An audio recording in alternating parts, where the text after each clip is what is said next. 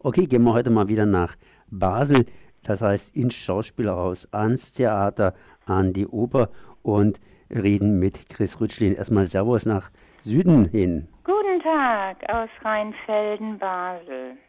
Tjo, was machen wir heute? Was ist heute los? Du warst im Schauspiel und du warst in der Oper drin. Mit was fangen wir ganz einfach an? Ja, die erste Aufführung, diese war die Premiere von diesem Max Frisch Werk. Und das hat der Tom Lutz in Basel im Schauspielhaus auf die Bühne gebracht mit dem Titel Der Mensch erscheint im Holozän.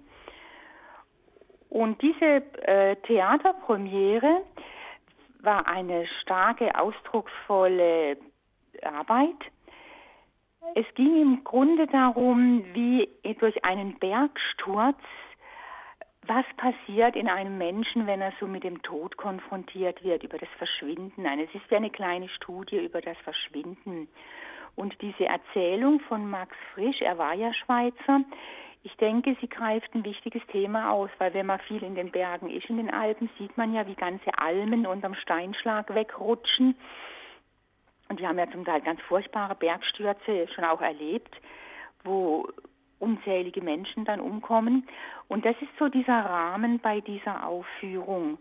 Und es ist auch oft totenduster, ganz schwarz. Also es ist gute Lichtkunst in dieser, in diesem Theaterstück. Was vielleicht ein bisschen anstrengend ist fürs Publikum, dass der Text immer aus der distanzierenden Perspektive eines Er-Erzählers kommt. Also das Ich ist nicht da und das hat natürlich gravierende Folgen, wenn diese Schauspieler nie in der Ich-Form reden dürfen, sondern immer er, er, er. Das ist ein bisschen anstrengend, aber man muss eben sagen, bei dieser Lutz-Inszenierung ist nicht die Handlung da geht es nicht drum, sondern die Stärke ist da, dass er einfach so versucht, so ein Bild zu schaffen. Es ist ein ganz anderes Herangehen an Theater bei diesem Regisseur Tom Lutz. Es ist was Neues für das Basler Publikum, würde ich mal sagen. Und diese Aufführung, diese 90-minütige Inszenierung, hatte ja vor zwei Jahren im Deutschen Theater in Berlin Premiere und jetzt läuft sie an beim Co-Produktionspartner im Theater Basel, weil die ja da zusammen eine, das vereinbart hatten mit dieser Co-Produktion. Und es läuft in Basel wieder auf der berühmten Drehbühne. Für mich war es ein starker Atem, Abend, weil man dieses Thema auch aufgreift, wenn einer, normal gehen ja die Millionäre in der Schweiz alle ins Tessin, an den See, und Frisch hat jetzt eingenommen und hat ihn ins hinterste Tessiner Tal verpflanzt, wo er quasi sich seine letzten Lebensjahre wollte in aller Ruhe verbringen. Und das schafft natürlich eine ganz spezielle Stimmung, auch eine gewisse Klaustrophobie, wie einer so aus der Welt scheidet und alles sehr fragil. Aber ich denke, wir haben auch Musikeinlagen. Es stehen zehn Klaviere auf der Bühne. Und das ist eben typisch für so eine Lutz-Inszenierung. Der will nicht den Dialog zwischen den Figuren, sondern bei ihm soll er quasi zwischen Text und Musik entstehen. Natürlich fragt man sich manchmal, was sollen denn diese Klaviere da? Warum spielt jetzt wieder einer da Klavier und dort Klavier? Aber das ist eben die Lutzsche Inszenierung. Er arbeitet anders auf der Schauspielbühne. Und ich finde, es ist ein, ein ganz, ein, wirklich mal was anderes in der Theaterwelt. Lohnenswert, sich das anzuschauen. Doch würde ich sagen, es gab auch starken, verdienten Applaus für diese neue Form, mit Theater umzugehen. Okay, würde ich einfach sagen. Das heißt, wir machen hier Monolog. Ich habe mich nicht insofern vorbereitet, als dass ich mit dir entsprechend in die Aufführung reingegangen bin und lasse das einfach mal entsprechend stehen.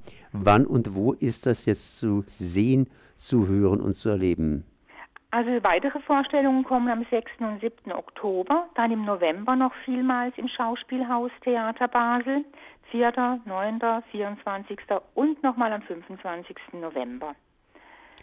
Eine andere Geschichte war die Oper, in der warst du auch drin, ohne mich. Ja, da musste ich äh, mir ein Seelendrama gönnen. Das ist wirklich, also Claude Debussy hat ja nicht viele Opern geschrieben, es ist die einzige, Peleas et Melisande.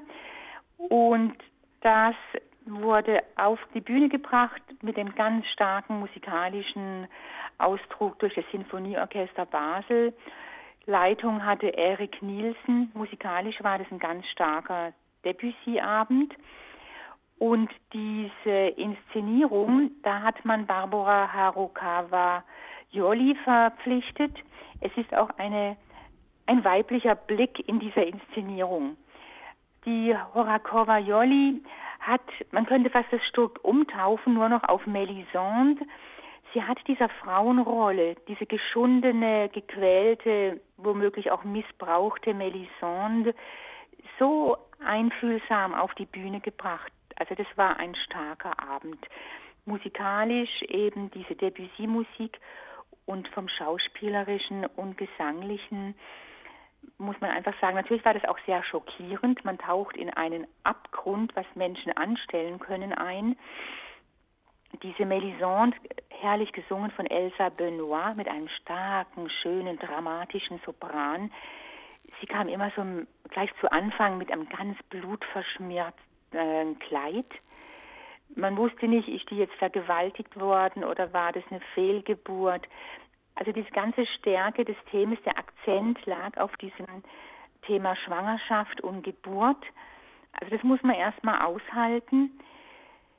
Da kommt wie im dunklen Wald fängt es an, ganz düsteres Bühnenbild und einer, der eigentlich eine Wildsau jagen will, findet diese weinende Frau im Wald und äh, sie hat auch Angst vor dem logischerweise, weil die ist ja total traumatisiert.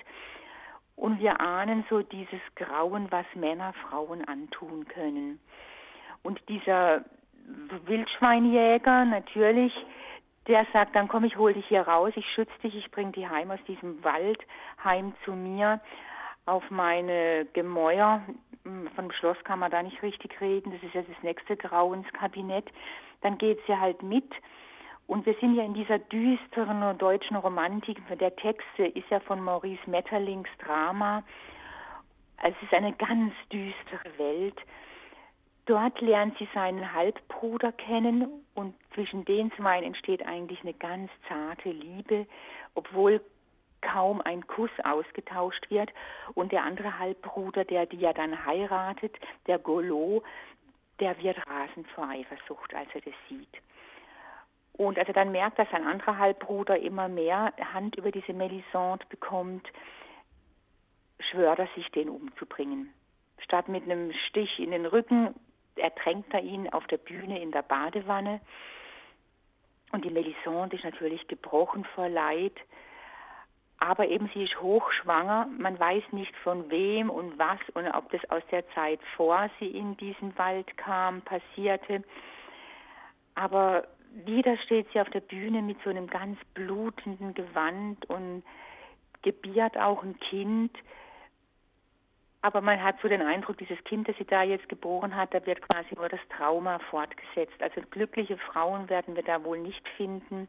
Auch der, der Vater von diesen Halbbrüdern, der war schon so anzüglich und widerlich zu dieser jungen Frau der Golo, der hat ihr nachher die Haare abgeschnitten und in seiner rasenden Eifersucht sie beleidigt aufs Übelste.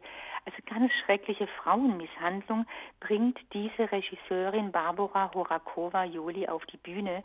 Es, es geht einem durch Mark und Bein. Gibt es dafür, gibt's dafür irgendwie einen rationalen oder emotionalen Grund, dass die Frau so behandelt worden ist? Ja, wir tauchen ja in diese Seelenstrukturen der Menschen. Das ist ja typisch für diese Zeit um, um 1820. Da wollte einfach mal dieser, der Text von Metterling will in diese Seelenabgründe. Das ist ja auch die Geburtsstunde der Psychotherapie, des Blicks in die Psyche. Debussy hatte die Uraufführung 1905. Da beginnt ja dieses ganze Thema mit dem Seelenleben und die Psyche ausleuchten das ist quasi der Aufhänger auch, dass der Debussy mit seiner impressionistischen Tonmalerei das auch wirklich hervorragend ausgestaltet. Und deswegen ist es ein starker musikalischer Opernabend. Wann kann man das noch erleben? Das war ja wohl auch eine Premiere oder beziehungsweise ein Frühstück. Ja, die Aufführungen beginnen am 2. Oktober und wir haben dann äh, im Internet unter www.theaterbasel.ch können wir die weiteren Aufführungstermine finden für dieses dreistündige Werk. Dann danke ich mal Chris Ritschlin für die Informationen zu den neuen Werken in Basel. Merci. Merci.